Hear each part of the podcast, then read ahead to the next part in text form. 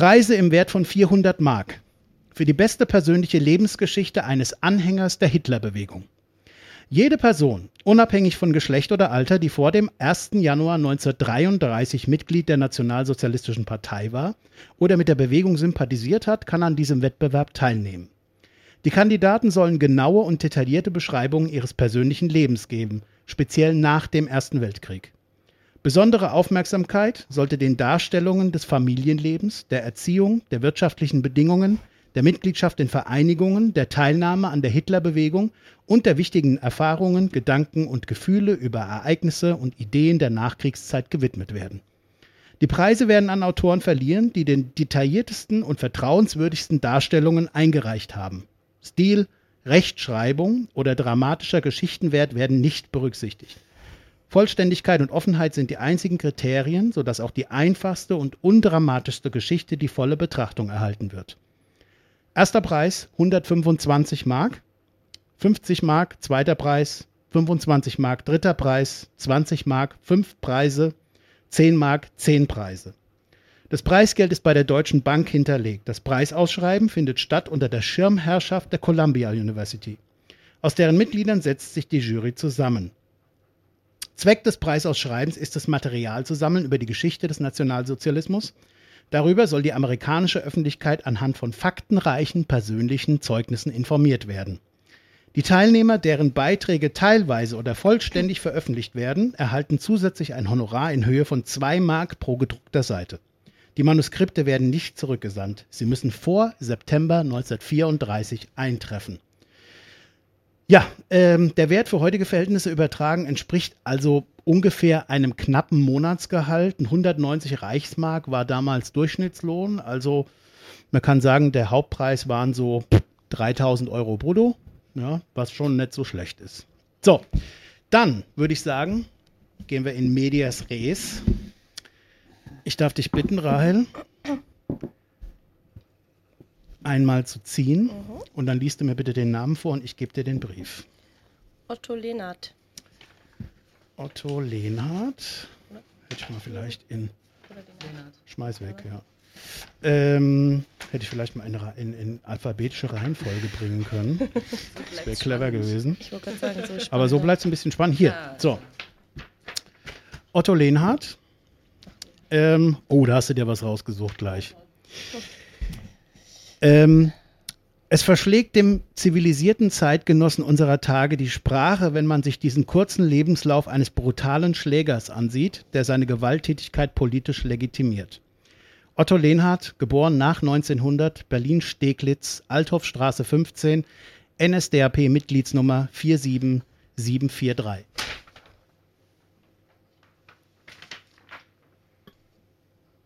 Anfang 1924 trat ich dem Jungen Stahlhelm-Landsverband Braunschweig bei und war dreiviertel Jahr Mitglied desselben. Da es mir politisch dort nicht zusagte, trat ich am 26.11.1926 der SA und NSDAP bei. Schon Anfang 1927 erlebte ich meine erste Saal- und Straßenschlacht in Hannover. Bei einer weiteren beteiligte ich mich Mitte 1927 unter Führung von Gustav Pause im Hofjäger Wegen eines politischen Vergehens im Hofjäger verlor ich meine Arbeit bei der Firma Büssing in Braunschweig. Auf Empfehlung meines Sturmführers trat ich wegen politischer Verfolgung dem Bund Atam bei, Moment, Holwig bei Luckenwald. Nach längerer Arbeitszeit wurde ich ungefähr Anfang 1928 nach Kunersdorf versetzt, musste aber auch hier bald wieder die Arbeit aufgeben wegen politischen Vergehens. Von hier ging ich nach Zechin bei Frankfurt-Oder und arbeitete wieder in der Landwirtschaft. Zwei SA-Kameraden und ich befreiten hier unseren Sturmführer aus dem Gefängnis. Da es der Behörde bekannt wurde, mussten wir bei Nacht und Nebel fliehen. Ein Gastwirt Hase half uns zur Flucht. Am anderen Morgen fuhren wir per Rad über Forst nach Cottbus. Dort wurden wir von der Ortsgruppe weiter nach Karlau geleitet und erhielten hier auch wieder Arbeit. Am 18. Oktober 1930 hatten wir mit der SPD einen Zusammenstoß, wobei vier SA-Leute verletzt wurden. Am Tag darauf wurde ich von vier Reichsbannern bei der Ausübung meines Berufs überfallen. Ich erhielt mehrere Messerstiche und musste mich gleich in ärztliche Behandlung begeben. Nachdem hatte ich bei Aufmärschen Zusammenstöße so in Cottbus, Senftenberg, Finsterwalde, Wettschau und Luckau, wo ich wiederum meinen Sturmführer von Karlau aus den Händen der KPD befreite. Am 2.4.1932 hatten wir schon am Vormittag mit der KPD einen Zusammenstoß, wobei zwei SA-Leute verletzt wurden. Am selben Tag kam es uns zu Ohren, dass ein Überfall auf einen SA-Kameraden und mich geplant war. Da mein Kamerad im anderen Dorf beschäftigt war, sollte er gewarnt werden.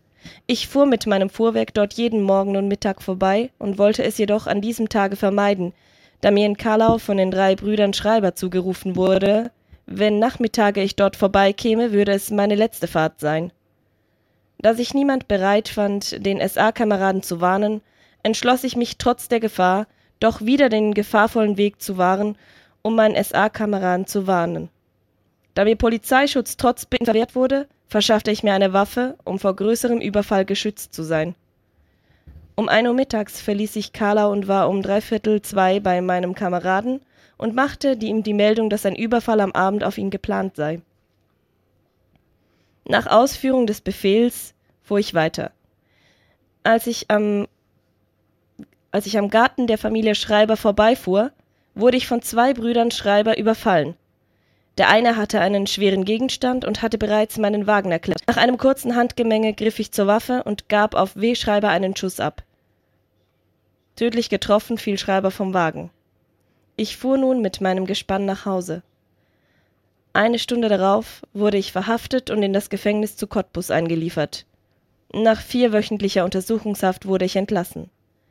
Am 8. Juli 1932 wurde ich von dem, Sch von dem Schwurgericht zu Cottbus nur wegen unbefugten Waffenbesitzes zu sechs Monaten Gefängnis verurteilt, da vom Gericht Notwehr anerkannt wurde. Durch das Amnestiegesetz Weihnachten 1932 wurde mir die Strafe erlassen. Seitdem bin ich nach Berlin überwiesen worden und setze meinen Dienst hier fort. Otto Lehnert. Harte Kost zu Anfang. Ja.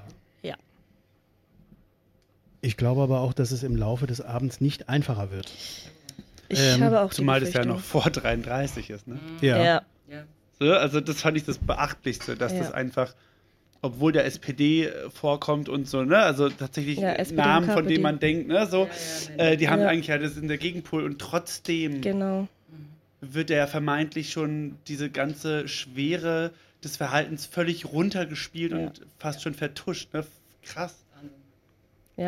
Ich meine, der hat halt einfach jemanden ermordet, aber Ja, Ist und so laut. Beschreib Beschreibung seines Hergangs jetzt ja alles andere als das andere als Notwehr. Also Es ist, war aber dann halt nach der Wende war es dann Genau. halt der Richtige, den er, genau.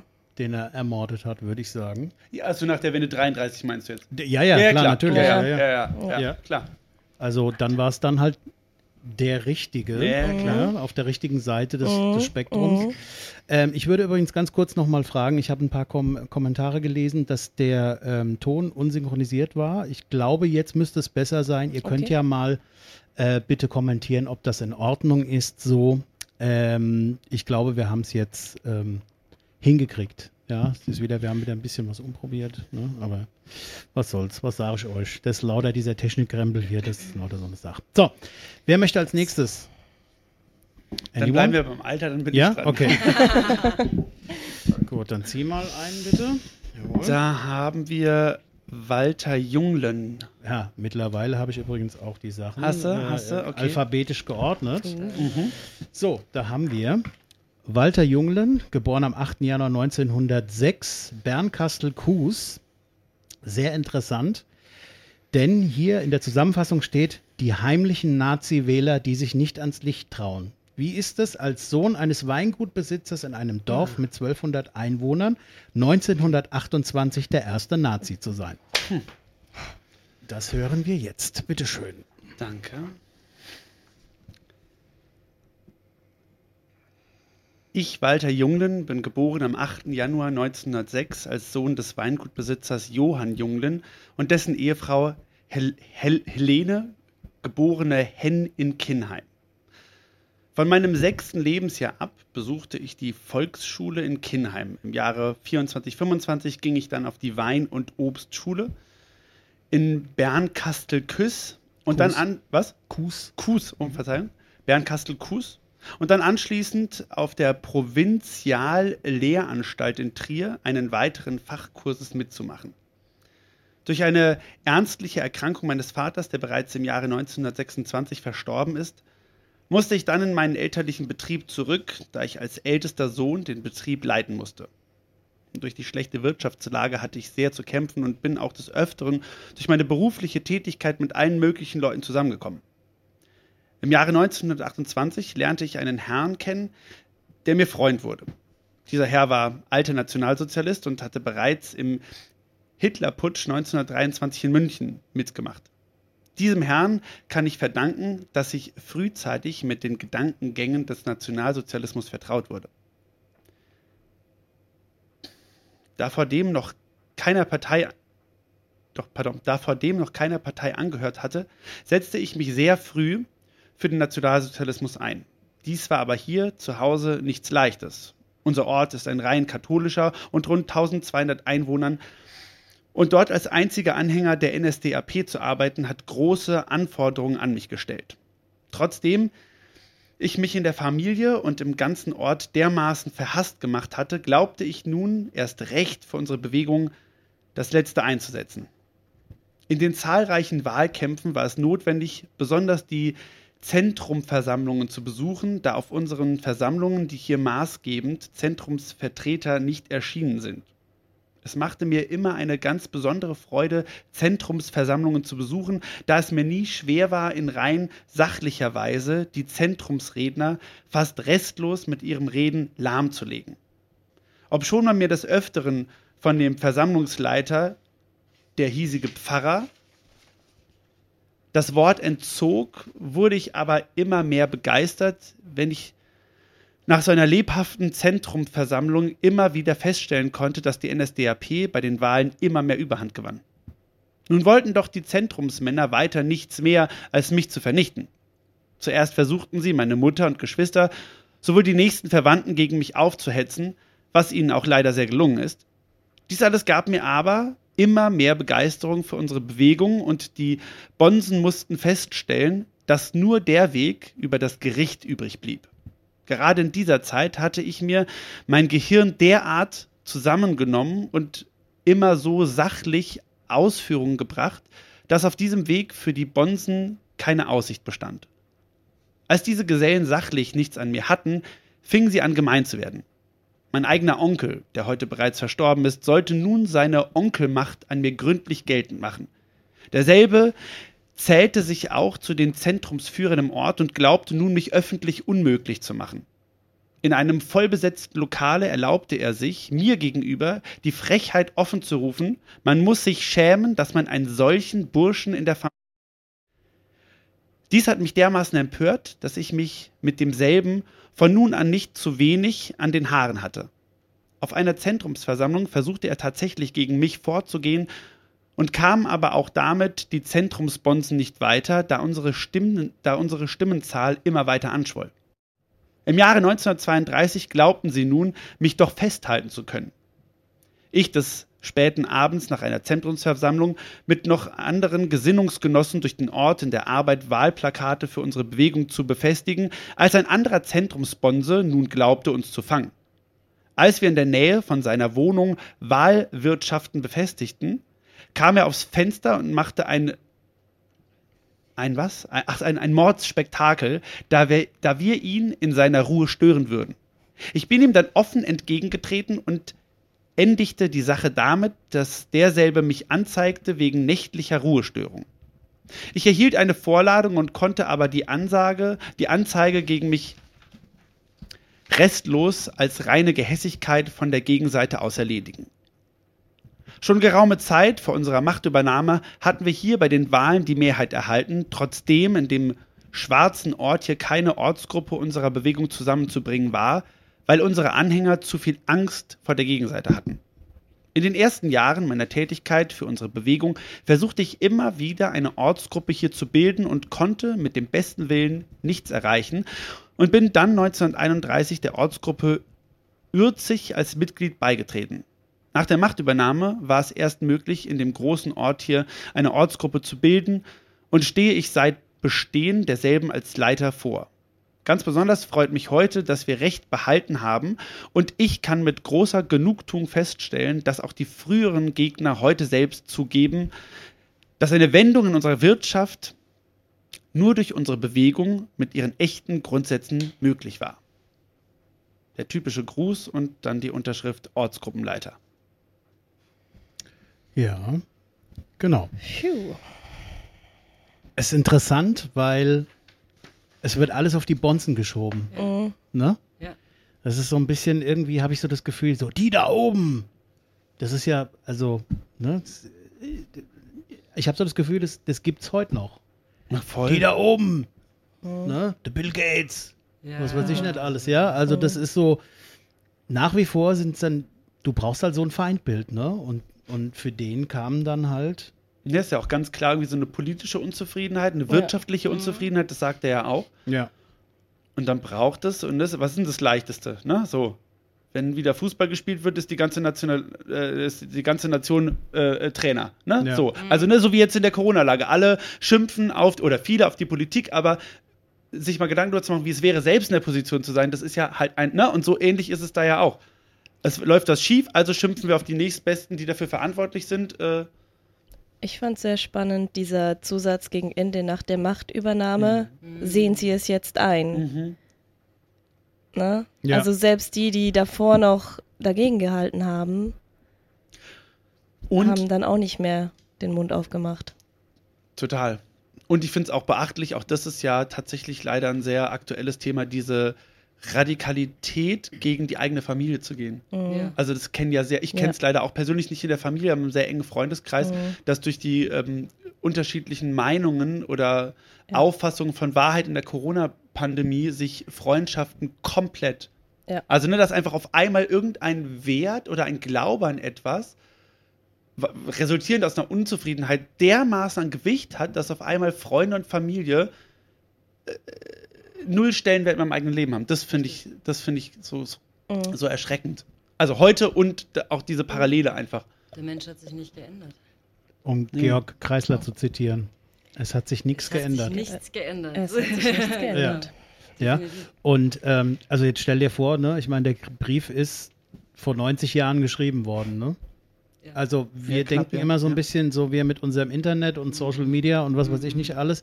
Mir, uns kann sowas nie wieder passieren und ne, also aber wenn man Ich das sag's ja hört. ungern, aber Geschicht Geschichte verläuft in Wellen, ne? Ja, Ja, definitiv. ja. Naja, gut. So, wer will als nächstes?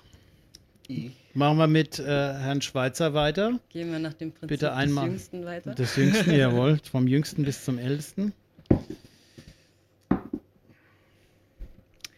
Hertha van Reus. Jawohl. Ähm, Hertha von Reus. Ich finde auch die Sprache, ähm, Entschuldigung, ganz mal ganz kurz nebenbei, deswegen waren so Ja. viel, das hattest du ja, Ja, auch. das hatte ist ich auch, Und, genau. Äh, aber äh, bei dir, finde ich, beim Zuhören ging es, aber jetzt beim Lesen war die Satz, der Satzbau ist teilweise Das so. war komisch, ne? so- Der ist zum Teil super komisch, Also, ja. ne, also, aber es ist ja, es ist irgendwie so, es ist ja nicht wirklich jetzt wie Goethe Schiller oder, aber es ne, es ist irgendwie so ein ganz sonderbares In-Between-Ding, wo ich so denke, hä, war das jetzt, habe ich mir jetzt verlesen oder Nee, nee, nee. war jetzt Substantiv jetzt an der richtigen Stelle? Das ist ganz sonderbar. Das Ja. ähm, sind Briefe, die geschrieben worden sind in Pseudo-Beamtendeutsch. Ja. Einfach, Klar. es wird, es wird Ja, die wollten schön halt gewinnen. geschrieben, wollten Ja, gewinnen, wird schön Stimmt. geschrieben. Die sollten ja sehr Ja. ohne Dramatik, ohne Ja. Steigerung, einfach ja, nur sehr. spannend, ja, stimmt. Die. Wobei, also auch im Vorwort zu dem Buch steht, ähm, dass man sich natürlich nicht sicher sein kann, wie viel davon Ja, jetzt Schmuck ist und so weiter. Also man sagt so ein bisschen, das war so das Facebook von damals. Mhm. Ne? Also so diese, diese Kommentare oder man präsentiert sich so, wie man, wie man gerne Wie man, aussehen ja klar, möchte. natürlich, ja, ja klar. Und Ja. dann versucht man irgendwie einen schönen, äh, schönen Prosa zu schreiben und es geht halt mächtig nach hinten los, wenn man es halt, oh, also ne, als, als, als Winzer, als deutscher Winzer, äh, der kaum zur Schule gegangen ist und früh in den Familienbetrieb einsteigen musste, der hat halt Mhm. einfach nicht viel Schreiben, Deutsch und irgend, also ne, Ja, ja. gelernt. Also daher gesehen ist das ja auch wieder spannend. Ja. So, also wir kommen zu Hertha von Reuss, äh, geboren unbekannt aus Berlin-Schöneberg. Und ähm, da der, das Vorwort nur aus Zitaten besteht, mehr oder weniger, gebe ich es einfach mal so an den Evan weiter. Okay. Als Soldaten und Landkind trug ich vor jeher das Erbe dem Vaterlande zu deinem und zu opfern in mir. Ihm gab ich meiner Verlobten im Weltkrieg und nach dessen Heldentod stellte ich mich selbst in der tätige Arbeit. Fast als ich eine unbewusste Vorbereitung auf meine Arbeit in der Partei war ich die erste, die nach vielem Kampf im Westen ein Heim für Offiziere und Mannschaften führte, unterstützt von treuen flämischen Leuten. Als letzte deutsche Frau, die bis November 18 Tag und Nacht den zurückflutenden Truppen Verpflegung bereitete, flüchtete auch ich endlich unter Zurücklassung meines wertvollen Eigentums. In Berlin fand ich viel getreuer und roten Horden, zähneknirschend Gewehr bei Fuß gegenüber. Am Anfang 1919 ging ich nach München und erlebte dort dasselbe, bis Württemberger und Bayern der Schreckensherrschaft ein Ende machten. Ich stand mit auf der Straße, als General von Epp eintritt. Immer quälte mich Deutschlands Schmach, da wurde mir von Bekannten im Kriegsministerium Frühjahr 20 eine Karte zu einer Versammlung gegeben, wo ein Adolf Hitler sprechen wolle. Wir kamen in einem gut besetzten Saal, wo ungeheurer Tumult herrschte. Es sprach als zweiter Redner ein schlanker und allerbegeisternder Mann, der Hitler hieß. Und stiller und stiller wurde es im Raum, immer mehr Begeisterungsrufe ertönte. Und als der dann sein Programm verkündete, setzte großer Jubel ein. Seit dem Tag hatte Deutschland seinen Führer und Retter gewählt. Auch ich habe seitdem für ihn gekämpft, gearbeitet und auch gern geopfert, ihn in mein Gebet geschlossen. Gerade wir Frauen könnten uns endlich wieder wirklich helfen. Ich war viele im Chiemgau. Chiemgau und im Garmisch. Wie glücklich war man in diesem Kampf, waren wir meist auch nur kleine Trüppchen. 1922 übernahm ich mein Thüringer Heim. Wie nötig war da die Propaganda? Wie lauerten da Erb- Herbst 23 die Roten in den Wellen, die aus Bayern anrückenden zu erwarten? Entsetzliche Tage mitzuerleben, ich aber könnte mit meinem unbedingt treuen Hofleuten mein sehr geräumiges Heim Hitler als sicherer Freiquartier anbieten. Es kam denn der Verrat an der Feldherrnhall. Wir, die nur an ihn glaubten, litten zwar schwer, aber versagt habe ich nie und genügend Zeugen, dass mein Glaube an Hitler und seinen Sieg nicht zu erschüttern gewesen ist. Frühjahr 24 könnte ich durch Haus bei Haus gehen. Viel helfen, dass die NSDAP so zahlreich in die Wahl trat. Leider verlor ich in der Inflation dort meinem schönen Besitz und meinem Vermögen. Aber für die Kämpfer fand ich immer Geld, das Bekannte mir helfen geben. Im Frühjahr 1925 wohnte ich in Berlin, Wilmersdorf und war oft in Lokal Heinrich Kaiser Allee. Dort hörte ich auch Berlins Gauführer Dr. Ernst Schlanger sprechen. Wie staunte ich, diesen schwer Kriegsverletzten so rustig kämpfen zu sehen, war doch die Partei noch ziemlich klein. Ich habe Dr. Schlange gekannt, als er als Patient im Lazarett lag, zerschossen, seines rechten Armes beraubt und staunte und freute mich, wie tapfer er dies Unglück erträgt, als einer, das kann ich wohl sagen, von Hitlers treuesten. Mai 27 nahmen mich alte Kämpfer zur Mitgliederversammlung in den Clou und dürfte ich Hitlers erste große Berliner Rede miterleben. September 27 hatte ich die größte Freude, auch Berlins neuen Gauleiter Dr. Goebbels zu sehen, der gerade Redeverbot hatte. Es war in Schönebergs Schlossbrauerei eine recht blutige, verlaufende Wahlversammlung, da Schöneberg noch sehr kommunistisch war. Schon damals bewunderte ich, wie später noch oft, die Macht der Disziplin, die Dr. Goebbels auch dort ausübte. Ich lernte ihn auch bald persönlich kennen, als ich Oktober 28 von einem schweren Autounfall erholt nach Berlin übersiedelte, widmete ich mich seitdem ganz der hiesigen Frauenarbeit.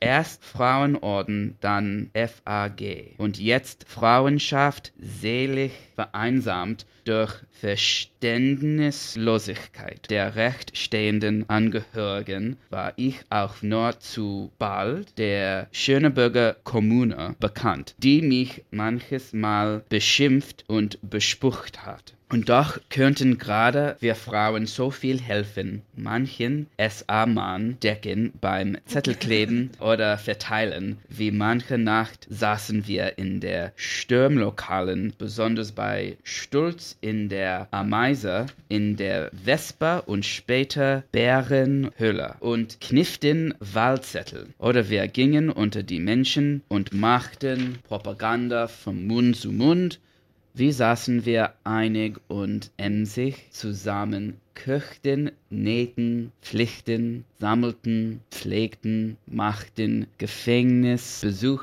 oder Pechchen davor und bauten Weihnachten schönes, großes Familienfest und glaubten und beten vor Hitler. Still und freudig ohne alles Überheben, jeder gab sein Bestes, war diese unsere herrliche Arbeit. Erst waren wir wenig, dann immer mehr, gleich ob arm oder reich.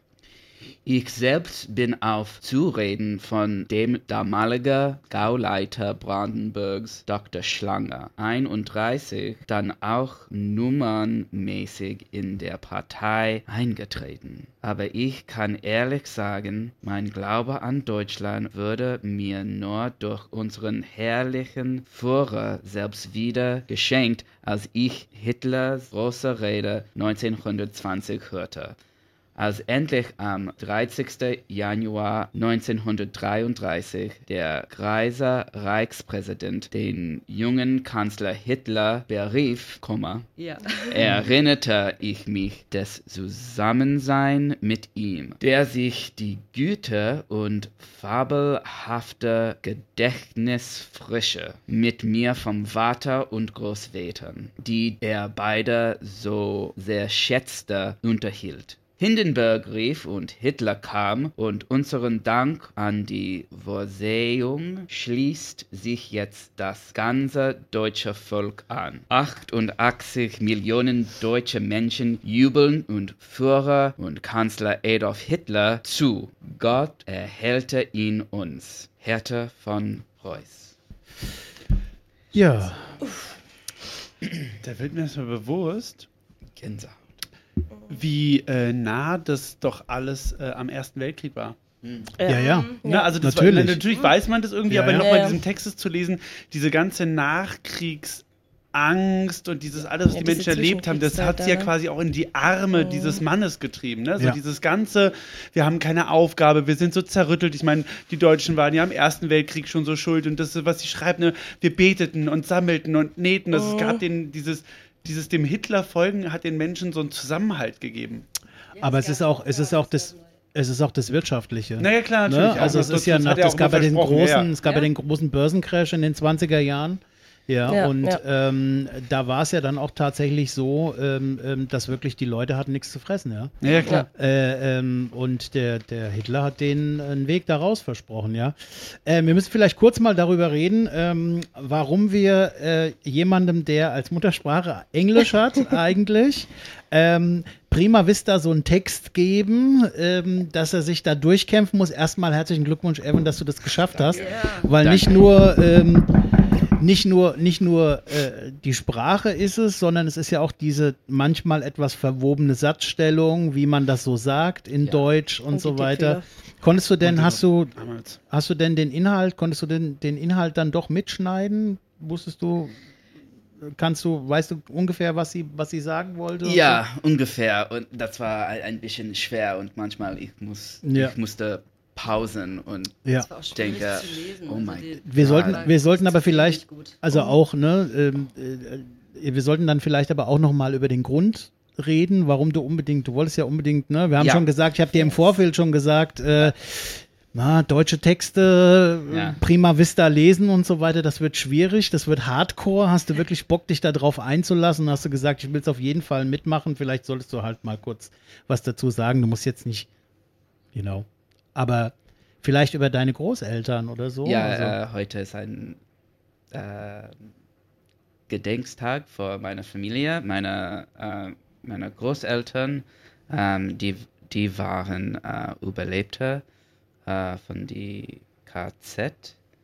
Ähm, aber äh, die Familie nicht, ähm, außer meiner Großonkel, die, der Bruder von, äh, von meinem Großvater, aber äh, die Familie von ähm, meiner Großmutter, die alle war er, ermordet. mhm. Ähm, Aber um was Schönes zu erzählen, also deine Großeltern wurden hier verheiratet in Frankfurt? Ja, nach dem Ja. Krieg, die, die waren in ein DP-Camp in Salzheim äh, und Was ist, was ist ein DP? ein? Displaced Persons Camp. Ah, also Ah, ver, so f- vers versprengte Personen, Mhm. Die äh, Hause vermisste Personen, Ja. äh, ne? Okay. Mhm. Ähm, und äh, da äh, haben die, ähm,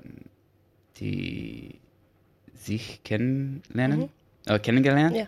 Ähm, äh, und dann äh, hier in Frankfurt geheiratet und, und lebten, äh, vor die nach New York ähm, nicht flüchten, aber Abgehauen. Ausgewandert. ausgewandert. ja, Abgehauen. äh, ausgewandert. Gute, Peace das out. Ist ein gute Wort. Äh, ausgewandert. Ja. Ja, und dann äh, irgendwann bist äh, äh, dann du äh, entstanden in New York und ähm, irgendwann kamst du dann wieder hierher zurück. Und vorhin war gerade auch schon die Frage, warum? Naja, wir wissen es, ja, äh, wir Ja. wissen es, aber vielleicht kannst du es für die Zuschauer nochmal sagen, warum bist du wieder zurückgekommen? Äh, mein Mann, äh, äh, die Liebe. Ähm, Love ja, Ja. Ja, wegen der Liebe bist du wieder zurückgekommen und ähm, ja, das ist schön. Also Ja. wir freuen uns, dass du da bist und ähm, dass du Ja. auch teilnehmen kannst an, danke finde ich, so einem doch wichtigen, wichtigen Projekt hier, so einem so kleinen.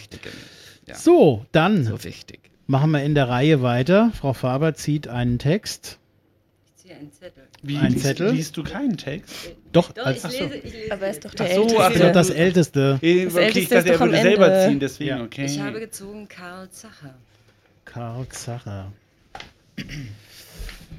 So. Sehr gut. Dieses Biogramm gehört aufgrund seiner exemplarischen Bedeutung zu denen, die in dem Dokumentarfilm Hitler, wie konnte es geschehen, Oh. zu sehen ist. Ähm, mehr sagen wir nicht darüber. Ich ergeb, übergebe dir den Text und ähm, ja, lass dich loslegen. Überschrift Mein Lebenslauf. Ein bisschen näher ran, bitte. Na gut. Ich muss gestehen, dass ich mir, dass ich von mir aus nie auf den Gedanken gekommen wäre, meinen Lebenslauf schriftlich niederzulegen. Ich will aber gern der Aufforderung meines Ortsgruppenleiters nachkommen, zumal ja eine solche Arbeit durch einen gewissen Gewinn für einen selbst in sich birgt, da man gezwungen ist, die einzelnen Geschehnisse aus seinem früheren Leben nochmal an seinem Gedächtnis vorbeiziehen zu lassen und die nunmehr doch in einem ganz anderen Licht erscheinen als seiner Zeit. Am 15. Januar 1896 bin ich in Berlin in einer im Großen und Ganzen ärmlichen Gegend geboren. Mein Vater besaß früher einen Frachtkahn und zu meiner Geburtszeit einen Schleppdampfer. Durch äußerste Sparsamkeit und großen Fleiß konnte er sich allmählich noch einen Dampfer kaufen. Er richtete dann ein Personendampfschifffahrtsgeschäft in Berlin an der Michel, Michaelbrücke, Entschuldigung, vermietete auch in diesem Zusammenhang für andere Besitzer ihre Fahrzeuge, sodass allmählich ein größerer Betrieb entstand. Später kaufte er dann noch ein Personenmotorboot hinzu. Als die anfänglichen Rückschläge und schweren Zeiten im Geschäft überwunden waren, kam der Krieg.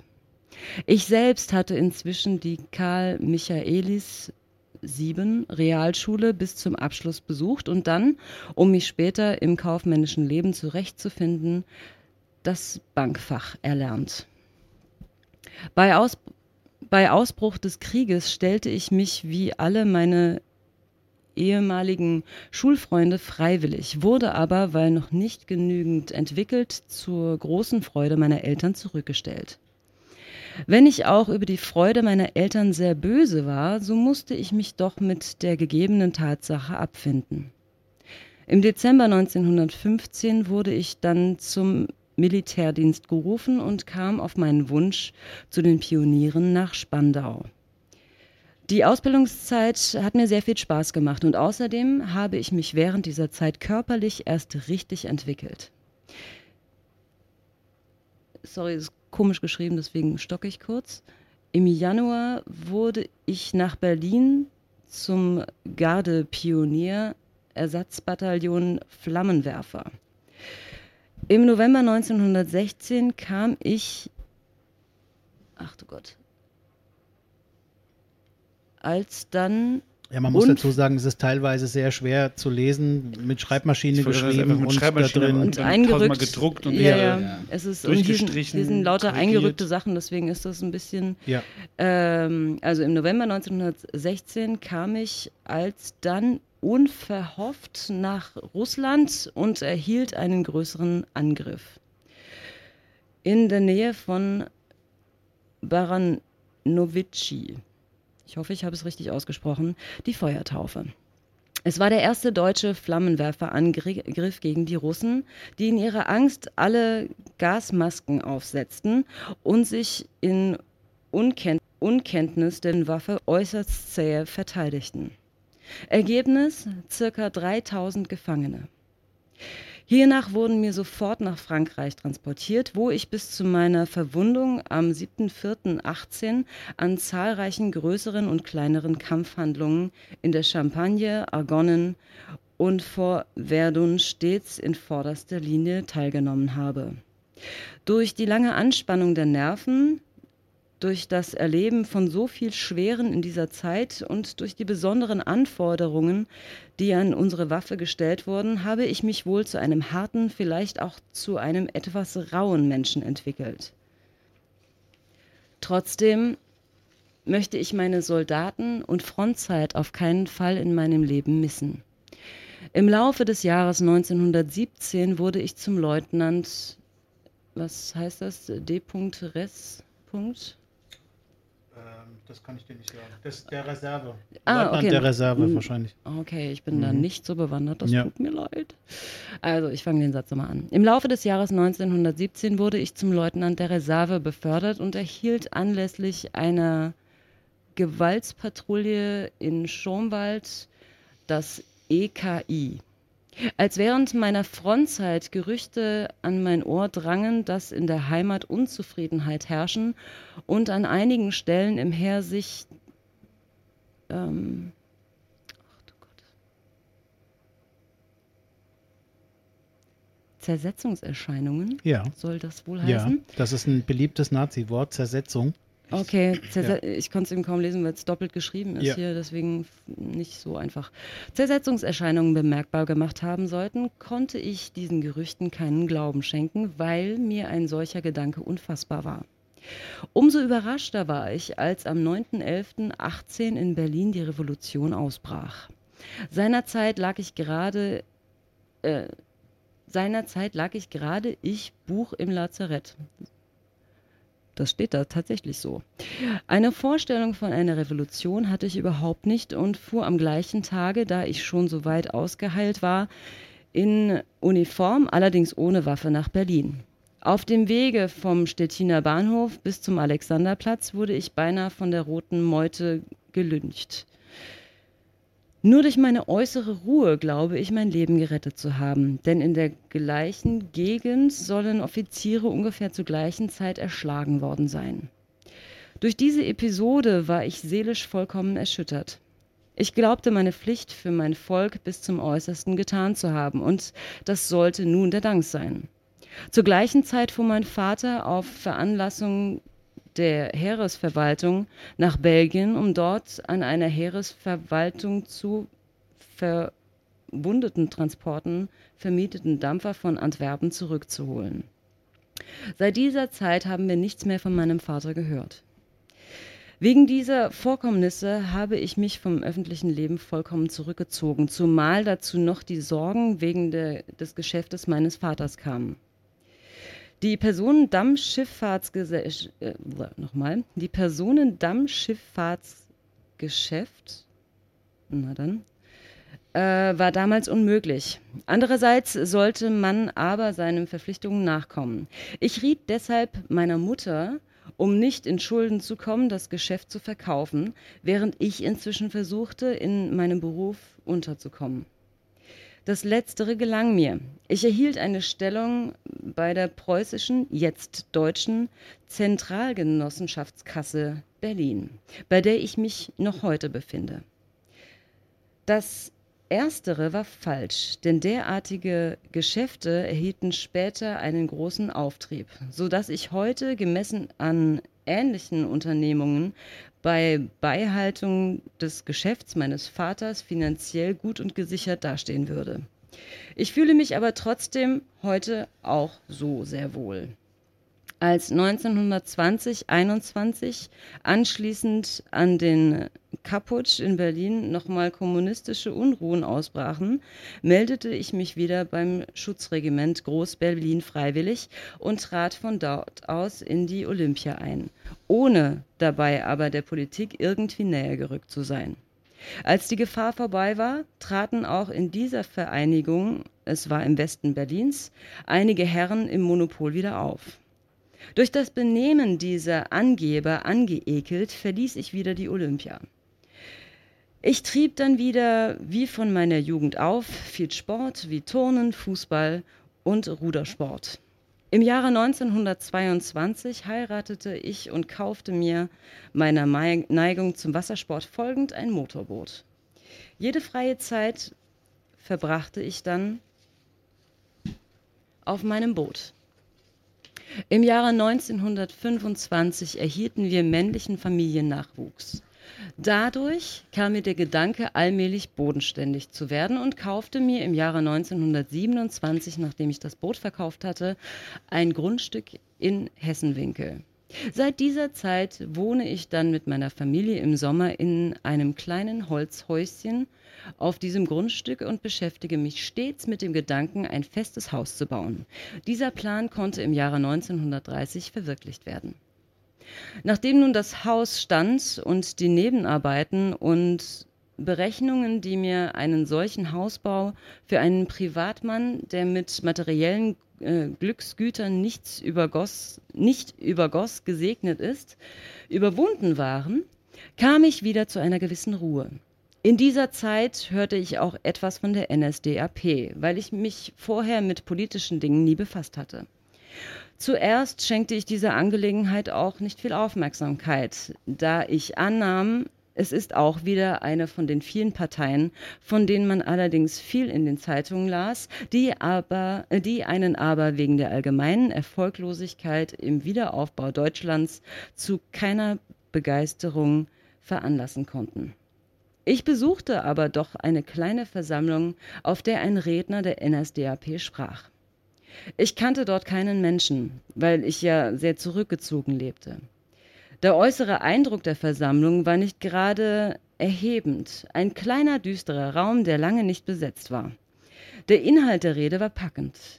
Vieles wurde berührt, was im Unterbewusstsein eines jeden deutschen Menschen schon längst vorhanden war und nun allmählich geweckt wurde.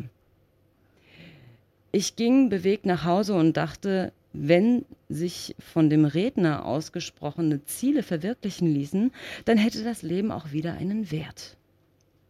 Ein paar Tage später erhielt ich Besuch von einem Maler und Architekt, der beim Bau meines Hauses beschäftigt worden war. Er erzählte mir, dass er in der SA wäre und dass er auf den Augenblick warte, wo er gerufen würde, um der Misswirtschaft ein Ende zu bereiten. Ich war zwar noch ein wenig skeptisch, doch übernahm ich sofort die Patenschaft für einen arbeitslosen SA-Mann. Von nun ab beschäftigte ich mich auch ganz allgemein mit politischen Fragen. Auch im Geschäft wurde dieses Thema vorsichtig berührt.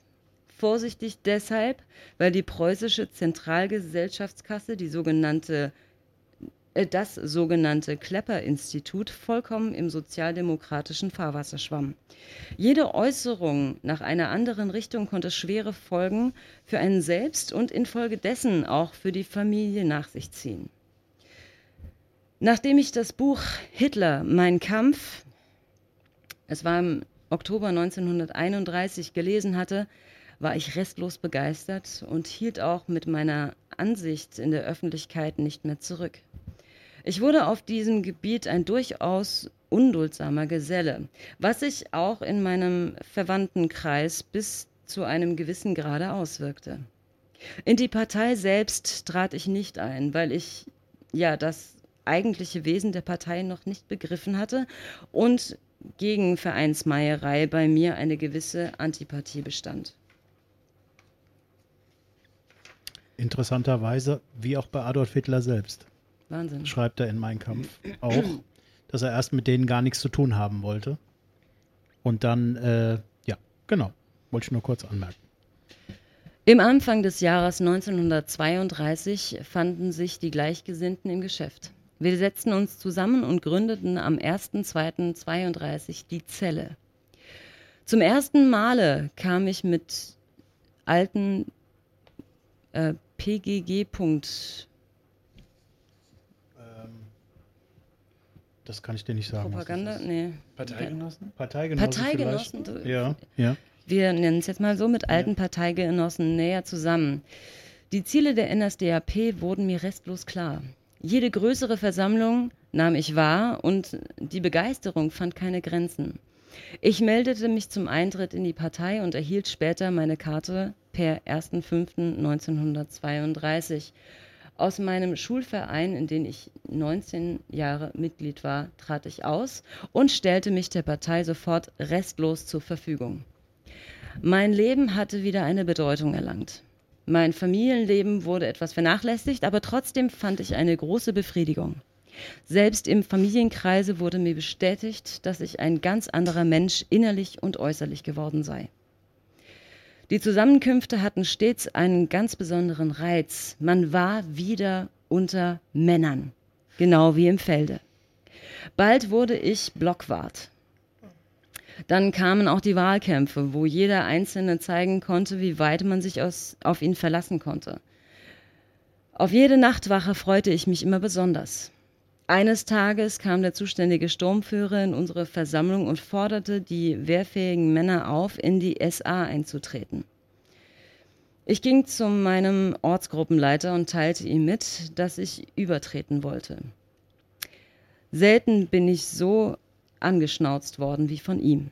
Ob ich verrückt werde, wäre, ob er die Arbeit allein machen sollte. Im Einvernehmen mit dem Sturmführer wurden dann auch keine Amtswalter in die SA übernommen. Als die Hakenkreuzfahnen auch in unserem kleinen Ort immer mehr wurden, wurde auch die Kommune immer frecher, ohne sich allerdings irgendwie im offenen Kampf zu stellen. Nur telefonisch versuchten sie ihr Mütchen zu kühlen und brachten meine Familie dadurch in Sorgen. Auch versuchten sie durch fingierte Bestellungen, mich spät abends auf die dunklen Straßen zu locken. Äh, während der Papenzeit, das Wort kenne ich auch nicht, wurden. Da geht es um äh, Pape. Papenzeit. Mhm. Ja, wir gucken gerade mal nach, was das ist. Würde mich jetzt auch interessieren. Franz von Papen.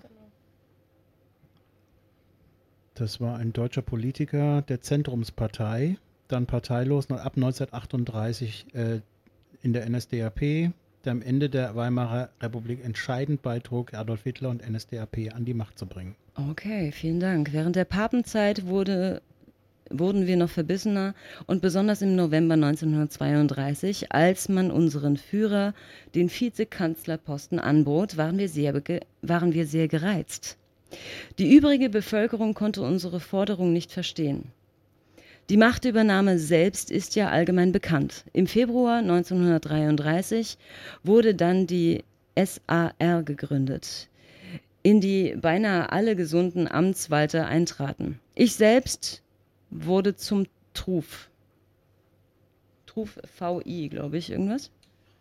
I don't know. diese militärischen Abkürzungen, ich, die können wir leider jetzt nicht auf, nicht. die können wir jetzt leider nicht abschneiden. Der Faktencheck morgen reicht es danach. Ja. Truf VI äh, beauftragt führte dann auch während der Beurlaubung des Stuf während circa fünf Wochen den Sturm. Während dieser Zeit wurden auch die verschiedensten Haussuchungen vorgenommen, bei denen großes Zersetzungsmaterial gefunden wurde. Damals wieder? Ja, der Geist in der SAR war, weil fast alles Soldaten von Anfang an großartig. Allmählich wurde nun die SAR aktive SA. Der Dienst wurde vermehrt, sodass es einfach unmöglich war, Amtswalter und SA-Mann gleichzeitig zu sein. Da unsere Ortsgruppe nur klein ist, sodass ich nicht genügend Nachwuchs im Anwalterkorb äh, vorhanden war, mussten wir wieder im Interesse der gesamten Bewegung leider aus der SA ausscheiden. Leider. Ja, für den war das leider. Leider. Diese Zeit in der SA war aber nicht nutzlos vertan. Wir haben den SA-Geist restlos in, unserer, in unser Anwalterkorb hinübergebracht sodass man M.E. das Zusammenarbeiten in unserer Ortsgruppe als vorbildlich bezeichnen kann. Meiner Einschätzung nach. Meiner Einschätzung. Mhm. Dankeschön. Ähm, den Höhepunkt in Kameradschaftlichkeit nach der Machtübernahme bildete der Reichsparteitag Nürnberg 1933. Diese Begeisterung in und nach Nürnberg ist einfach nicht zu beschreiben. In fieberhafter Erwartung sehen wir dem kommenden Parteitag entgegen. Wenn ich nun mein wenn ich nun meinen Lebenslauf zurückschauend mir noch einmal vergegenwärtige, so kann ich sagen, dass mein ganzes Leben nur von zwei verhältnismäßig kurzen Zeitabschnitten beherrscht wird und das sind die Frontzeit und die Zeit in der NSDAP vor der Machtübernahme. In beiden Zeitabschnitten standen das ausgesprochene Mannesbewusstsein und die Kameradschaftlichkeit verbunden mit hohen ideellen Zielen im Vordergrund. Deshalb ich stets, werde ich stets daran arbeiten, dass diese beiden Eigenschaften im deutschen Volke erhalten bleiben, auch wenn wir wieder ruhige Zeiten haben. Denn nur so erscheint mir die Zukunft Deutschlands gesichert. Das leise Treten der bürgerlichen Welt war mir schon stets zuwider. Das Weiche und Schleimige müssen wir mit Stumpf und Stiel ausrotten. Aufrecht, stolz und ehrlich wollen wir unsere Fahne zum endgültigen Siege tragen. Karl Zachner hieß er. Karl Zacher. Jawohl. Tja, das war jetzt mal eine, eine etwas längere Geschichte. Ähm, Leck mich. Ja, die aber umso eindrucksvoller ist, finde ich. Ähm, aber speziell ganz, ganz krass finde ich halt den letzten Abschnitt, ne? Also das ist noch wirklich, also so das erste ist so ein bisschen Larifari, ich erzähle meine Geschichte. Aber dann wirklich da, wo es uns Eingemachte geht, ist dann wirklich die letzte Seite. Ne? Ja. Wenn es um den, den Reichstag in, äh, ähm, in Nürnberg geht und, ähm, und er dann sagt so, das ganze Weiche muss man ausrotten und jetzt wir schreiten mit der Fahne voran. Ähm, ja, das erinnert mich, ne? Also es ist so, dass äh, sowohl Rechtsterrorismus als Linksterrorismus, dass man das alles nicht wegreden kann. Nein. Und ähm, dass es letzten Endes, also diese, diese, diese Straßenschlachten und so weiter, und man muss sich mal überlegen, also wie die sich damals organisiert haben. Ich meine, die hatten kein Facebook, kein Telegram und so Ja. weiter und so fort. Ne? Aber es ging trotzdem. Es ging halt trotzdem, ja. Ich finde es auch echt krass, dass ähm, in keinem der Briefe bisher irgendwas Antisemitisches vorkommt. Ja. Also, dass das alles, das ist halt alles so eine urlangweilige Bürgerlichkeit. Ja. Also auf verschiedenen Ebenen. Natürlich, Ja. klar, der war auch im Krieg und so, aber das ist alles so, es ist fast schon, wenn du so ein, wenn du das heute als Text im Internet schreiben würdest, dann wäre das ein Flop.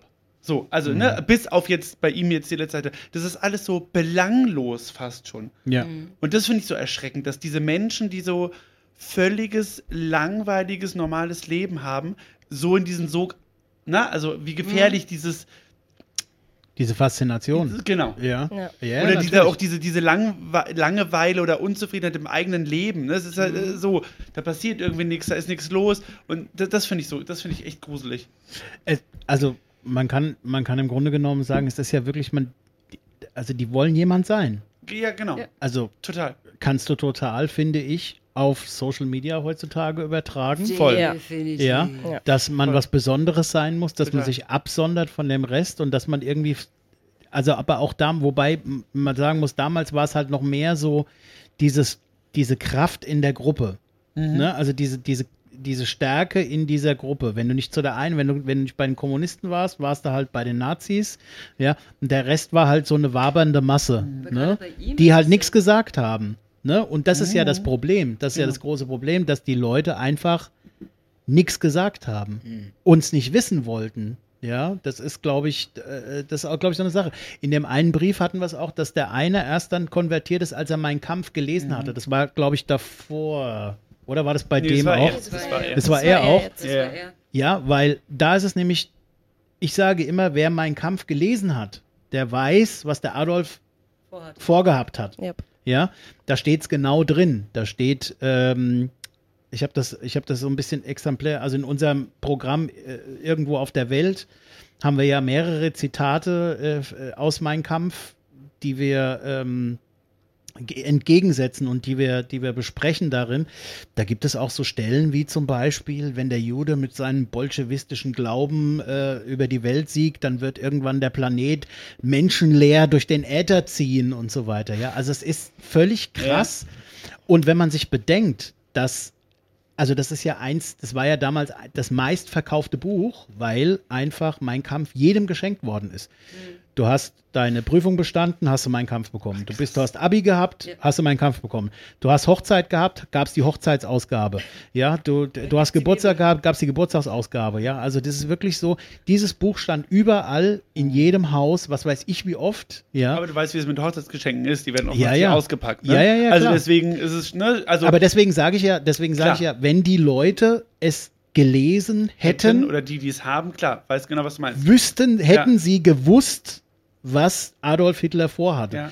Und da wird es mit Sicherheit eine ganze Menge gegeben haben, weil es gibt, also ich kann mich noch erinnern, ich weiß nicht, ob ihr den äh, Comedian Serdar Somunju kennt, ähm, der ist ja jahrelang mit Lesungen von Mein Kampf durch Deutschland gezogen und da gab es dann zum Beispiel auch Leute im Publikum, die konnten den Text mitsprechen. Also die haben zu dem, wenn zu den Zitaten haben die die Lippen bewegt zu dem Text. Die wussten also offensichtlich den, das Buch und das ist ein dicker Wälzer. Das sind 500 Seiten oder was, ja, äh, dieses Buch.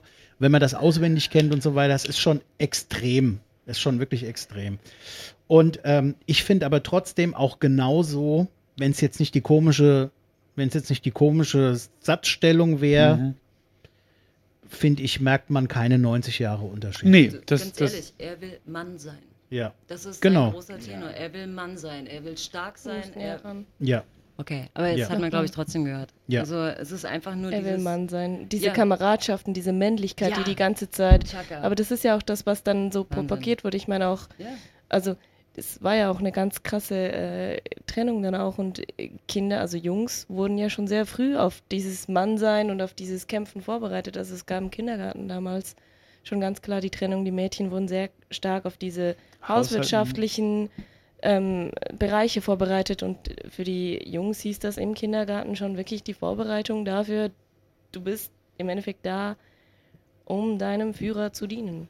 Ja, man darf auch nicht vergessen, kurz vor Kriegsende, ne, als die, ähm, als die Leute, äh, Ja. also als die, die Truppen schon vor Berlin standen, ja, ähm, äh, da, da gab es ja unendlich viele Kindersoldaten, die die, dann Kinder. noch äh, Mhm. die Stadt verteidigt haben. Ja, Ja, die sind Und halt das, mit diesen Doktrinen auch groß geworden. Die Ja. haben das so eingeimpft bekommen, für die war das, ich muss da jetzt stehen bleiben. Ja. Ja, naja. Wahnsinn. Also, äh, ähm, und ich meine, das Ding ist, ich glaube, das Wichtigste ist halt wirklich, wir alle können da nichts für. Aber ich glaube, es ist halt wichtig, sich das immer wieder vorzuhalten, wie schnell sowas auch gehen kann und wie einfach das ist, ähm, in so einen Strudel reinzugeraten und dass man das auch wirklich erkennt, ne?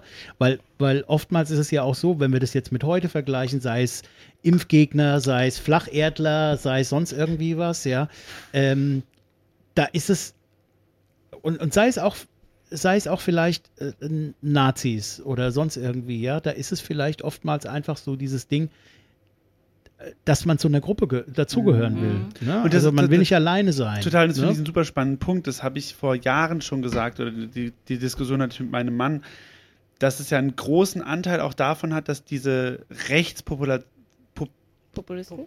ja, oder dass Oder nee, die Pop- Populisierung, so, die- dass die ja, wieder ja, ja. entsteht, dass sie daher kommt, weil sie politisch nicht Gehör bekommen. Ich will damit nicht sagen, dass es richtig ist, aber der Punkt ist, es ist ja wie auch damals, es ist eine Mhm. Unzufriedenheit bei einer großen Gruppe, wie jetzt den Impfgegnern. Ne, so, ich, ich bin total pro Impfen, aber ich sage von Anfang an, man hätte sagen können, man hätte einfach alle testen sollen, dann hätte man diesen großen Diskurs schon mal aufgehoben, dann hätte man immer noch gucken können, ne, wie kriegen wir die Leute dazu so. Aber du hast, da war gleich so eine Radikalisierung in beiden Lagern und das ist ja das, was ähm, wa- was heute auch wieder an so vielen Stellen fehlt, dass die Menschen sich nicht gehört fühlen. Ich sage jetzt nicht, dass sie nicht gehört sind, aber bei denen kommt an, oh krass, ne, meine Meinung wird nicht gehört und schwuppdiwupp findet so eine Radikalisierung statt. Und das finde ich auch wichtig, dass man da hinguckt und Absolut. über- wie, wie kann ich die Leute wieder abholen? Ja, Ne, so, ja. also ich will, um Gottes Willen, ich will kein Politiker sein, ich wollte auch nicht entscheiden müssen, aber das ist so das, was ich mir überlege.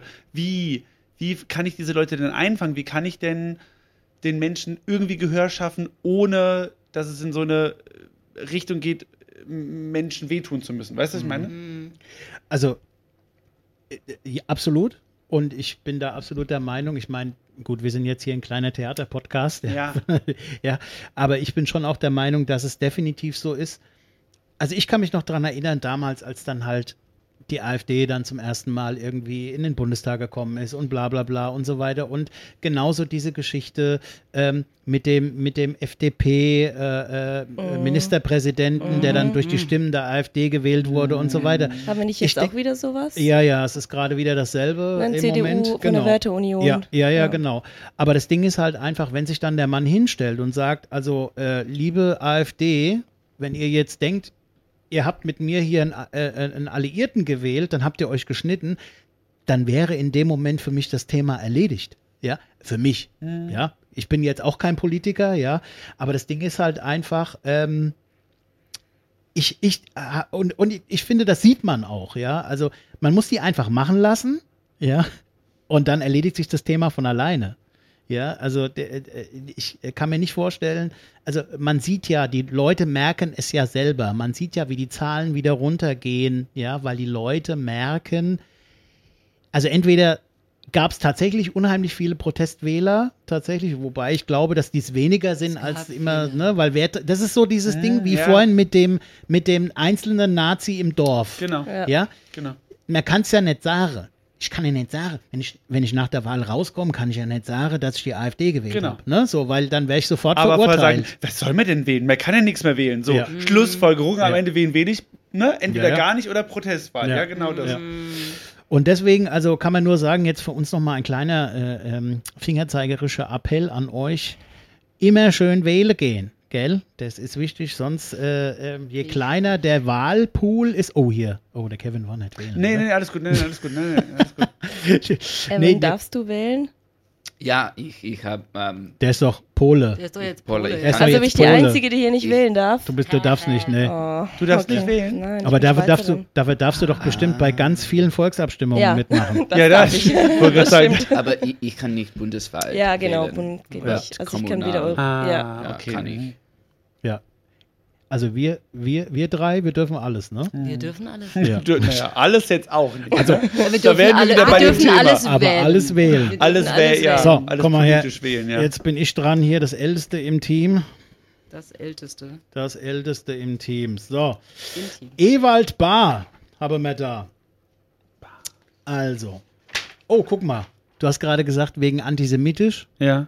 Jetzt, Jetzt kommt kommt's. Jetzt kommt vielleicht was. Ich finde Ah, aber, ja. ich fand es nur spannend, ne, weil das ja. Ja. eines der zentralen Themen war und es einfach jetzt noch so gar nicht vorkommt. Das hat mich man, echt erstaunt. man muss Aber- tatsächlich sagen, dass das auch auf dem Klappentext steht, dass Ah. erstaunlich wenig Antisemitismus drin ist. Ne? Aber wenn ich ganz kurz einhaken darf, Bitte. es ist ja auch so ein Ding, weil es halt ein Thema ist, was, wo ich mich, ich mich sehr beschäftigt habe mit der Aktion T4, mit dem Euthanasieprogramm der Nazis, dass zum Beispiel etwas, was sehr, sag ich mal, nicht ganz hinten runterfällt, aber was man ganz oft gar nicht so viel dran denkt oder gar nicht so viel weiß, während das einfach so unfassbar viele Menschenleben geopfert hat, Kinderleben sowie auch Erwachsene-Leben und eigentlich der Vorreiter war. Also da wurde diese Gasmorde, die wurden da ausprobiert, bevor sie dann in der Aktion Reinhardt überhaupt erst gestartet wurden. Und das ist so etwas, das finde ich so krass, weil das hat noch nichts mit Antisemitismus auch zu tun. Und trotzdem ist das so ein großer Teil dieser Opfer. Und gerade auch wenn wir von den Gedenk, also einem Gedenktag der Opfer des Holocaust sprechen, geht das so oft vergessen. Und es sind zum Beispiel das, es gab ein, ein, ein Zwangssterilisationsgesetz, was das Ganze so mit unter anderem auch ähm, ins Rollen gebracht hat. Dieses Gesetz wurde erst, ich glaube 2007, ich will nicht ganz lügen, ich habe die Kopf nicht mehr, aber es war erst in den 2000ern wurde dieses Gesetz als nicht, gestrichen. genau. Und das ist so etwas, haben wir einige dieser Gesetze, die erst sehr ja, spät und das ist auch sehr, also das ist so, ich finde, das ist auch so krass, weil da, ist, da hört man natürlich jetzt auch gar nichts drin, weil das ist ja auch etwas, was von der Bevölkerung total abgeschottet wurde. Da wurde Voll. ganz viel dafür getan, dass es möglichst keiner mitbekommt. Das war ja noch so ein Tabuthema auch, ne? Also was ja, also weißt du, jetzt, also gerade jetzt nochmal Kinder, nicht Kinder kriegen. Also, Ja, ja, also die generell die Zwangssterilisation, das also generell, aber eben auch die, die Ermordung von so vielen ähm, Menschen mit geistiger oder körperlicher Behinderung oder auch von Kinder. Homosexuellen auch und so. Also, auch genau. also, Also, ja, das klar. war echt sehr, sehr viele Menschen sind da auch Mhm. gestorben. Deswegen, und das finde ich halt auch so spannend. Das, davon hört man natürlich eigentlich auch Man hört wenig. davon. Ja, Ja. also nicht nichts, nein, aber ich meine jetzt auch gerade so, ne, einmal der Antisemitismus, der bisher, sind wir gleich, sind wir gleich gespannt auch das, Mhm. aber auch sowas, Mhm, total. So diese ganzen anderen äh, Genau. Kollateralschäden, sage ich jetzt mal Ja, ganz ja, doof gesagt, das wie behinderte Menschen, ne, Kinder, äh, Schwule, das, das kommt gar nicht vor. Ne? Oh, Das oh. ist irgendwie was irgendwie, was erst, also das, es klingt, es, es hat sowas, die, das äh, Hitler hat erstmal geguckt, wie er irgendwie sich durch die, ne, wo sind die größten Aneckungspunkte, wirtschaftliche Unzufriedenheit, Ja, genau. Nachkriegszeit und den Rest, den schleuse ich irgendwie hinten ein. genau.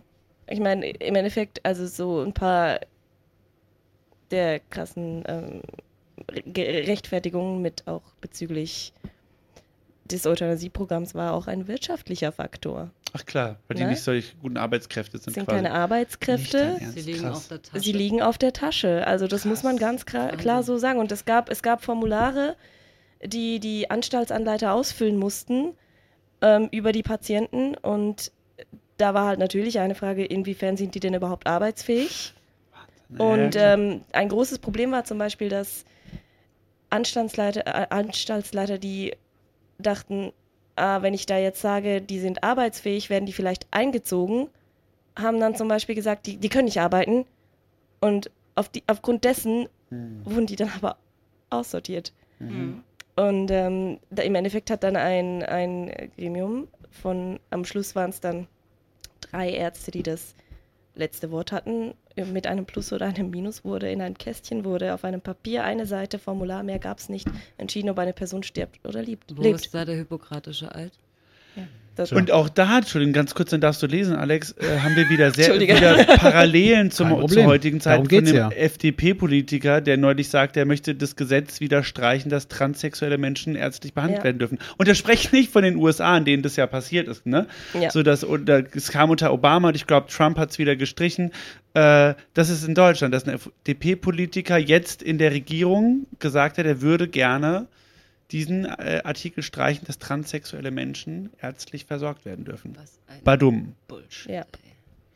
Ähm, du meinst ärztlich versorgt oder dass es um jetzt die zum Beispiel. Nee, ich, mein, ich meine, die, die, oh, die uh, Geschlechts- da, da müsste ich, da will ich mich jetzt, ja, ne, da- da müssen wir mal den- den ich- ich- Faktencheck- Ich, ja, Faktencheck, Faktencheck das bitte. wäre mir jetzt ne, wichtig, ob das es da, mal. ja. da jetzt um die, Ja. um die ähm, äh. Anpassungs, Ja. äh, um die Anpassungsoperationen Ja. geht oder ob es um da allgemeine, weil das ist, fände ich dann schon einen Unterschied. Also müssen Total. wir schon, müssen wir Beides schon ätzend, aber definitiv, ja. Du kannst es ja mal nachgucken. Währenddessen lese ich jetzt mal den Brief von unserem Ewald Bahr, geboren am 19. Januar 1910, also relativ jung, aus Berlin 1358 Rosenthal, eigene Scholle 29, NSDAP Mitgliedsnummer 127.453. Lebenslauf. Es wirkt vielleicht etwas komisch, wenn ich in folgenden kleine politische Episoden eingeflochten habe, die ich schon in meiner Kinderzeit erlebte. Am 16. Januar 1910 wurde ich in Berlin geboren.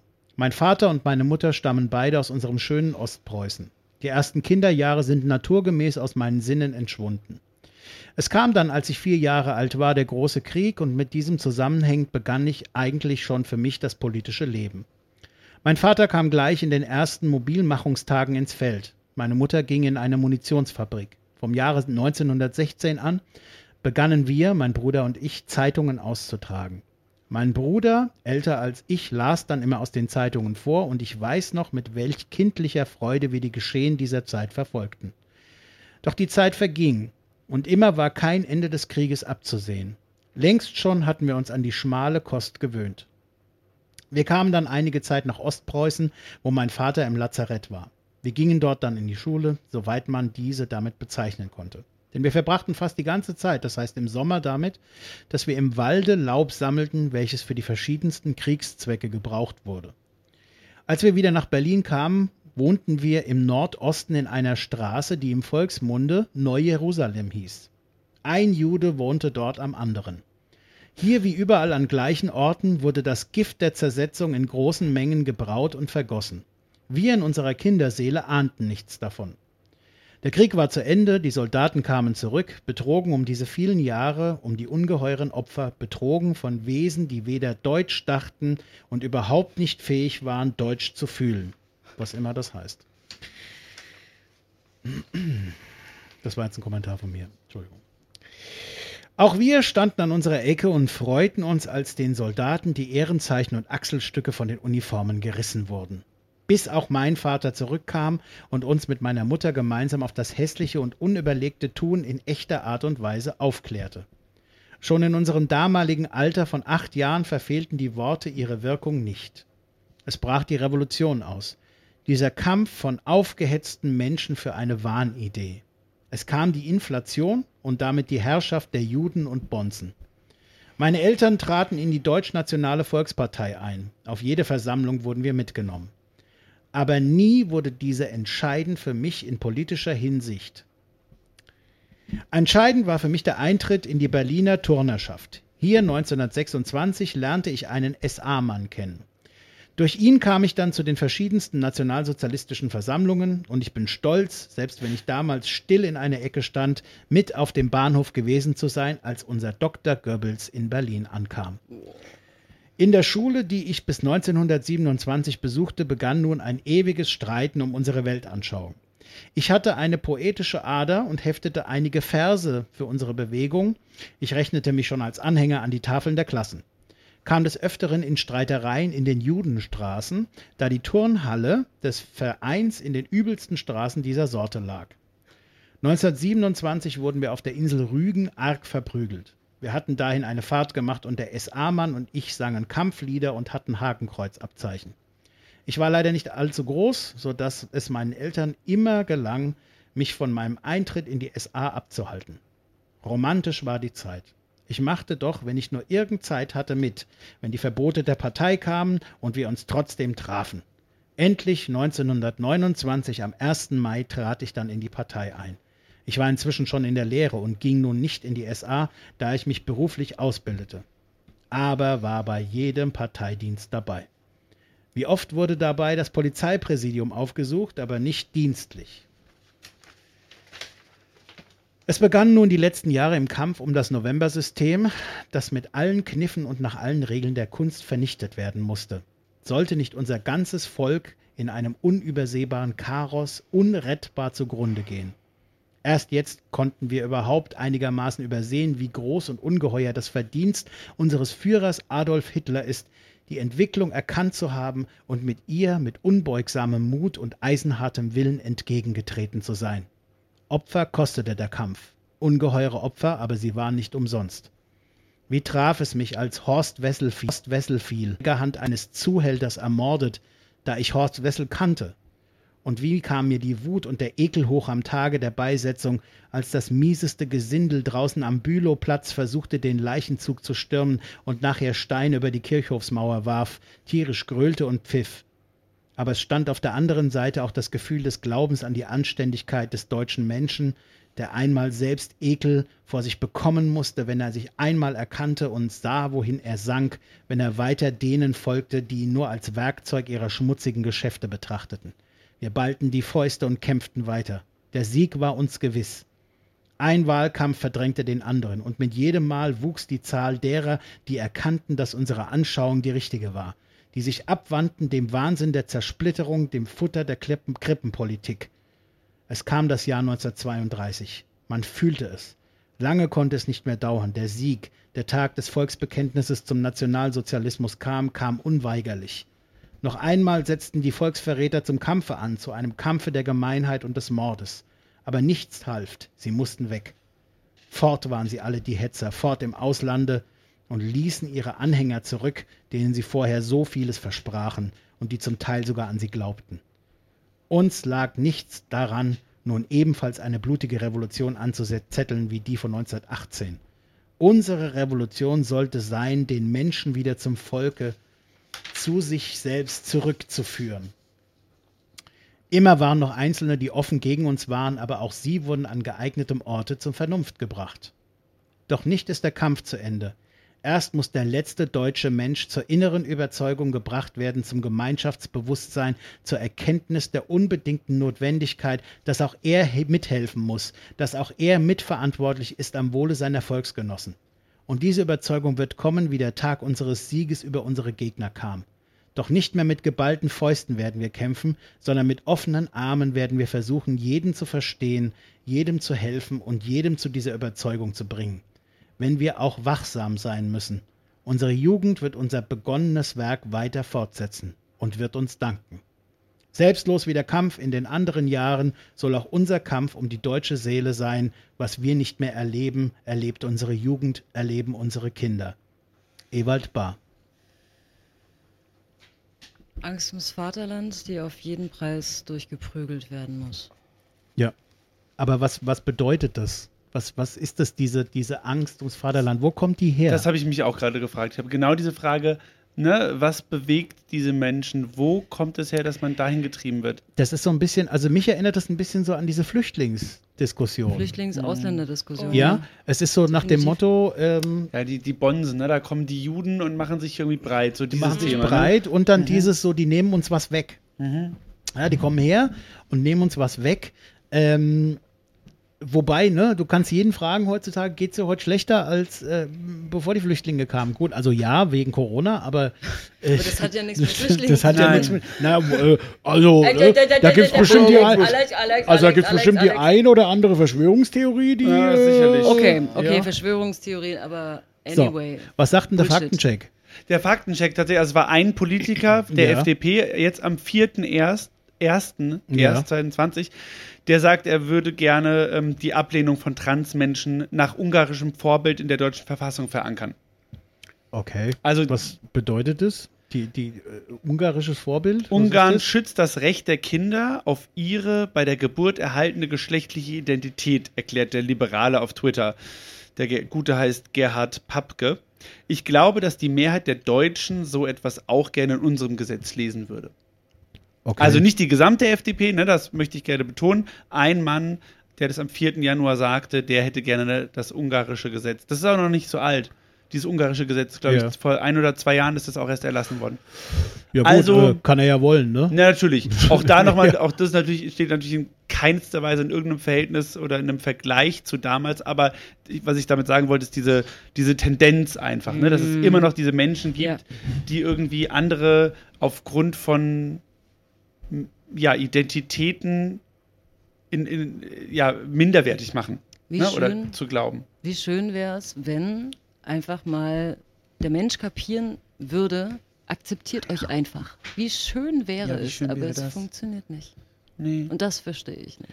Ich glaube, ich glaube, ich- ich glaube, äh, ich glaube, dass, wobei mir das Wort nicht so gut gefällt, Toleranz Mhm. ist so ein bisschen, dass man was aushalten muss. Ne? Ja, voll. Natürlich. Frustrationstoleranz, ja. Ja, ja, ich würde, ich, deswegen, äh, im Grunde genommen ist das, drückt Ja. es das aus, was ich meine, aber es ist halt, ne, also es in, im positiven Sinne, nicht im negativen Mhm. Sinne, dass man was aushalten muss, sondern äh, diese Toleranz einfach, ne, weil äh, mit wem du oder du oder du schläfst, ist doch nicht mein, mein Ding und das Richtig. ist äh, nicht glaub- mein Problem, ja, und auch also, dieses, oder, genau dieses, diese Angst, die offensichtlich damals auch die Menschen hatten, dass irgendjemand irgendwas wegnimmt. Diese Menschen, nur wenn sie im Grundgesetz gesichert, geschützt sind, nehmen ja niemandem was weg. ja. Dieser Artikel 3, um den es geht und dem übrigens auch Homosexualität immer noch nicht verfassungsrechtlich geschützt ist, äh, dieser dritte Artikel des Grundgesetzes, ähm, der schließt ja nur, weil er Transmenschen oder Menschen mit sexueller Orientierung und Identität mit einschließt, nicht die anderen aus. Das ist ja das Nein. Absurde. Es wird ja niemandem was weggenommen. Aber genau davor haben, und jetzt muss ich einmal ganz kurz diese moderne Sprache hier bringen, diese weißen Cis-Menschen, die da eben sitzen, ne, genau Ja. diese, na, ich weiß, du bist auch ein weißer Cis-Mensch, Alex, aber du bist kein weißer Cis-Mensch, der in der Politik sitzt und sich als weißer, alter, grauer Mann hinstellt und, äh, Und sagt, ne? ich bin aber kein Cis-Mensch. Genau, ich, ich habe nicht immer schon Cis gehört. Nee, Entschuldigung, so, na so. Und das ist das, was mich so ärgert. Es wird ja nichts weggenommen, genauso Ja. wie mit dem Gendern. Es wird ja niemandem was weggenommen.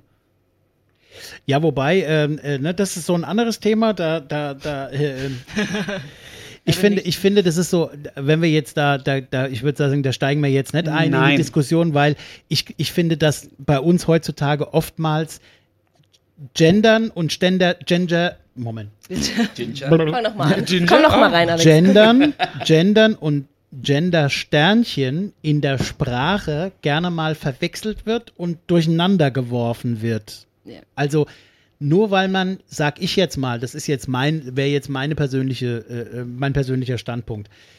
Ich finde, es zu sagen, ist für mich unästhetisch.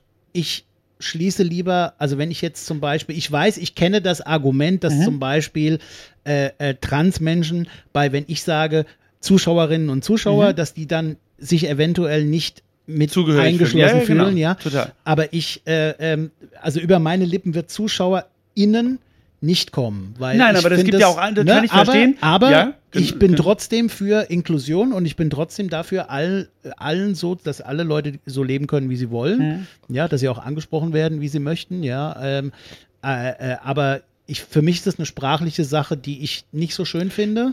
Ja, und ähm, ähm, deswegen gebe ich mir Mühe, halt das in die, die lange Form, ja, das, die, die lange Form zu benutzen und ähm, ja. Kann Naja. ich total, ver- ich kann nicht verstehen. Mein Gegenargument wäre jetzt, oh- ohne das jetzt zu, zu sehr auszuführen, dass die Sprache ja eh ständig verändert. So, aber egal. Also es gibt ja auch andere, man kann ja auch sagen, liebe Menschen, die ins Theater, kommen, also whatever. Ne? Ja, es gibt genau. ja so viele Ideen, Genau, ja. ne, wie man es umgehen kann. Wenn man sagt, ich finde Gendern total doof, ist ja einfach ne, legitim zu sagen, es nervt mich, das zu sagen, ich zum Beispiel finde es viel schöner, äh, äh, ZuschauerInnen zu sagen, als diese, ne? so für mich ist es kürzer, aber so, ne? Aber ich kann ja einfach sagen, liebe Gäste, liebe Leute. Leute, liebe Menschen, so, also, ne? Ich kann es ja einfach anders machen, egal. So, äh, Genau. Wenn man es ganz kurz machen will, dann macht man es einfach auf Hessisch und sagt Gute. Gute. Ei, Gute, Gute. genau, so, Aber ja. Alex, um noch ganz kurz einzugrätschen, Ja. immerhin, du machst dir ja aber die Mühe zu Genau, sagen, weißt du, total. sagst ja, okay, das mit dem Gender-Sternchen ist jetzt nichts für mich, aber du machst dir die Mühe und sagst dann Zuschauer und ZuschauerInnen, äh, während andere sagen, ich sag Zuschauer. Ich weiß doch, dass ich alle meine. Ja. Und ich glaube, das, es ist dieser, dieser gedankliche Unterschied auch noch, der was ausmacht. Und ich Absolut. glaube, das ist halt, bei ganz vielen Dingen ist es einfach die Intention dahinter, die einen großen, großen Unterschied macht in vielen Dingen. Nee, weil bei dir läuft halt nicht diese Angst, oh Gott, da will mir jemand das wegnehmen. Und das ist ja die Hauptangst Genau, bei diesen Menschen, ja- ne? Und da sind wir wieder genau bei dem Thema. dieses- da wird mir aber was weggenommen, wenn ich das jetzt so durchgehen lasse. Und das ist halt. Ja, oder, oder vielleicht auch so dieses, äh, ich, ich habe das schon so immer so gesagt und dann äh, sage ich doch weiterhin so, ja. Also, Was ich aber auch okay finde. äh, pff, Jeder ja, soll das machen, was er Ja, gerne also- möchte und das ist auch vollkommen in Ordnung. ja, ja, ich, ja, ja, ja, klar. Ja, so ist es. Wie gesagt, wir wollen ja jetzt alle nicht so Nein. tief in Ja. die, weil da, da müssen wir einen ganz anderen Abend darüber machen, ja. Ähm, ich würde einfach sagen, da wir jetzt echt schon fast zwei Stunden auf Sendung sind, ja, Was? ja, ja, ja. Sind wir. Ja, ist so. Ähm, Würde ich jetzt vorschlagen, also wir beenden das jetzt mit dem Ziehen hier.